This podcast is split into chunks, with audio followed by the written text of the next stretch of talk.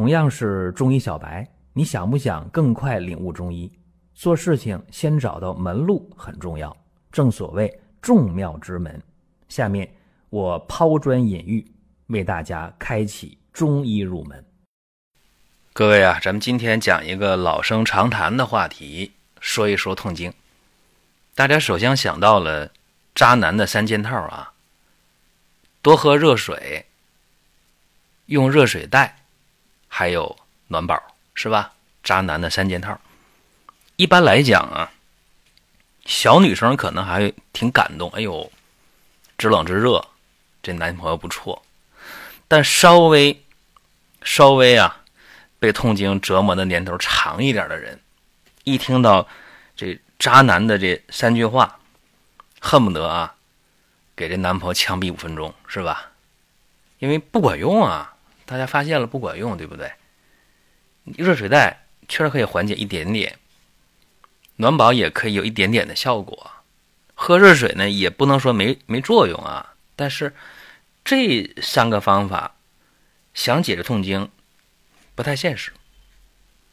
过去啊，过去一般都怎么办呢？过去痛经的话，吃那个去痛片啊，止疼片靠里边那个那点吗啡。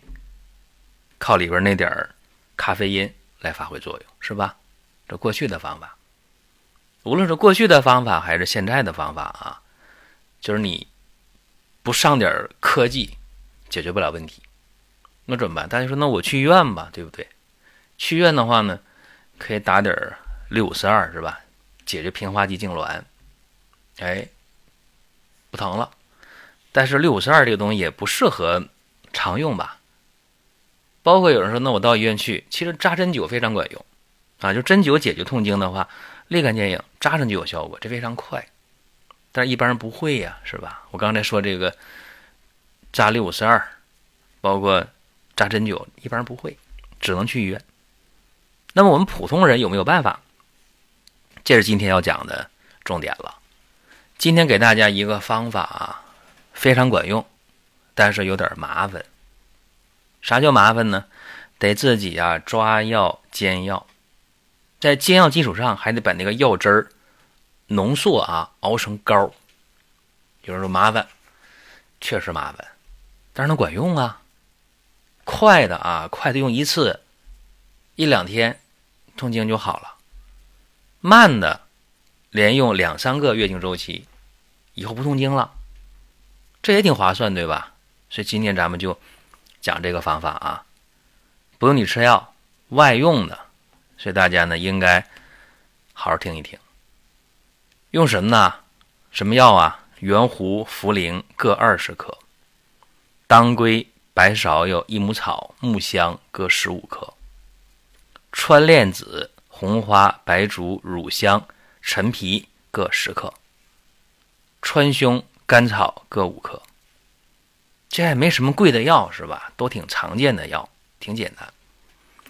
正常的去熬药啊，这个药呢不怕煎，你煎三次，但是每一次的水少添那么一点点。用无火、用大火、用急火都一回事儿，对吧？煎开了，改小火、文火，慢慢的去熬，慢慢的去煎。第一次小火煎二十分钟。药汁倒出来，添水再煎。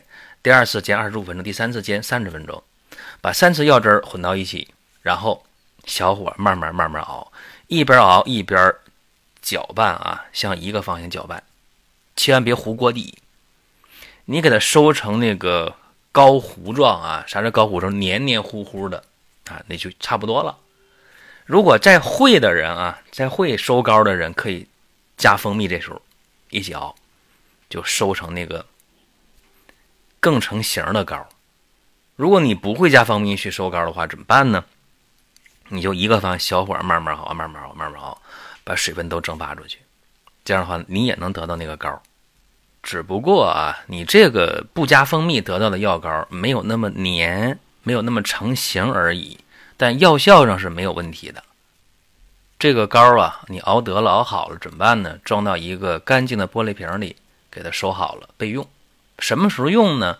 在来月经的前两天就给它拿出来，拿出来的话呢，微波炉稍微热一下啊。没有微波炉的话，隔着玻璃瓶用开水一烫，哎，这膏也能变软，哎，也能拿出来。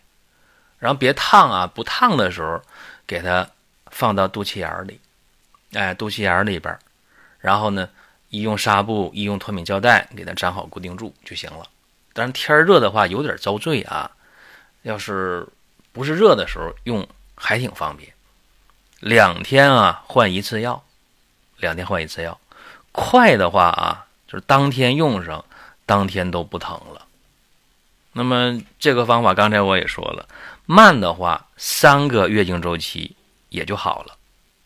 如果说你连用了三个月经周期，它都没好，那么这方法不适合你。用别的方法，或者说有的人啊有这个器质性病变，你比方说子宫内膜异位症，或者这个子宫的位置不太好啊，或者呢有这个子宫内膜炎，你有这样的情况啊，那很可能三个月周期治下来没什么变化，那你就先治原发病啊，这个一定要注意了。那这个方法啊，我跟大家讲。特别适合谁呢？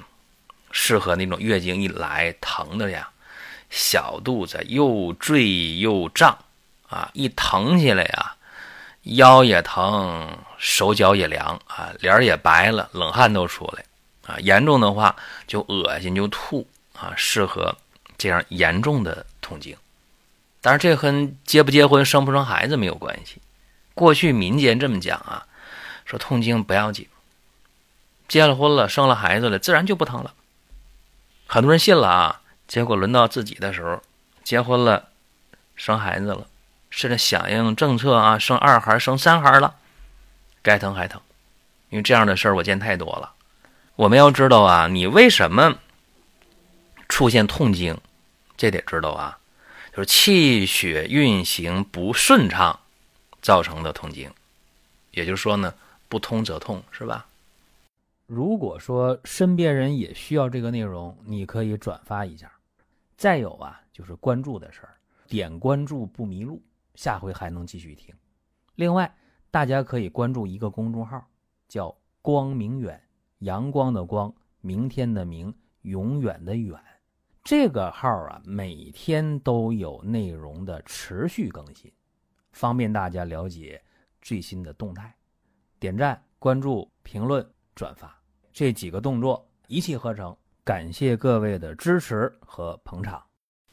因为你月经是什么？子宫内膜的周期性的脱落呗，是吧？你这个外排的时候，这个经血它不顺畅，当然也有的时候受到这个情绪影响，呃，心情不好了，郁闷了，发脾气了啊，伤肝了啊，或者说呢，长期情绪不好啊，忧思呢伤脾了，最终的话吧，就是伤的是肝和脾。啊，气血运行是不顺畅的，气血瘀滞了，啊，血滞剖宫，啊，这样的话那肯定会疼啊，不通则痛啊。当然也有的是受寒受凉来的啊，一般有寒有湿，那么寒湿是什么呢？凝滞的，对吧？也会造成不通则痛。所以说这个方法解决的是什么呢？当然是气和血呀，这个没问题啊，是行气理血而止痛嘛，对不对？尤其这个方法啊，在今天，在这个快节奏的生活状态下，我觉得好多人可以尝试一下啊。毕竟这个方法来讲，又不用往肚子里边去吃药啊，又不会觉得汤又很苦，它一个外用的方法。但凡呢，呃，有这种气滞血瘀的啊，或者是呢寒湿凝滞的啊，造成这种痛经的情况。啥叫气滞血瘀？大家怎么去分辨呢？就是说，月经前或者来月经的时候，小肚子疼，啊，血量不太多，啊，这个血块会有，啊，会有淤血，这一般是气滞血瘀。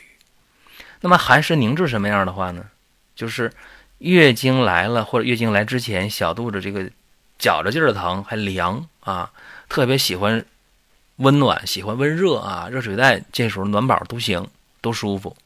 然后呢，那个月经啊，那个血呢，它没有血块啊，血很淡、发淡的那种颜色，这往往就是寒湿凝滞。所以今天给大家呃讲的这个方法啊，希望各位能够重视起来。包括平时，刚才我讲功夫用在平时，情绪啊，情绪很重要。你开心是一天，不开心是一天啊。你郁闷发脾气，解决不了任何问题。所以说呢，还是希望大家呢，心态放平和一点。如果说啊，大家平时那个情绪调不过来，我觉得多仙膏啊，这个可以尝试啊。多少的多，神仙的仙，膏呢就是膏药膏方，这是吃它啊。一次呢吃一袋啊，一天吃三袋四袋都行。多仙膏呢调的是你的情绪，调的是你的胃口，调的是你的睡眠，啊，正符合现代人这个亚健康的情况啊。是给大家把功夫用在平时。各位啊，希望大家是喜乐安康啊。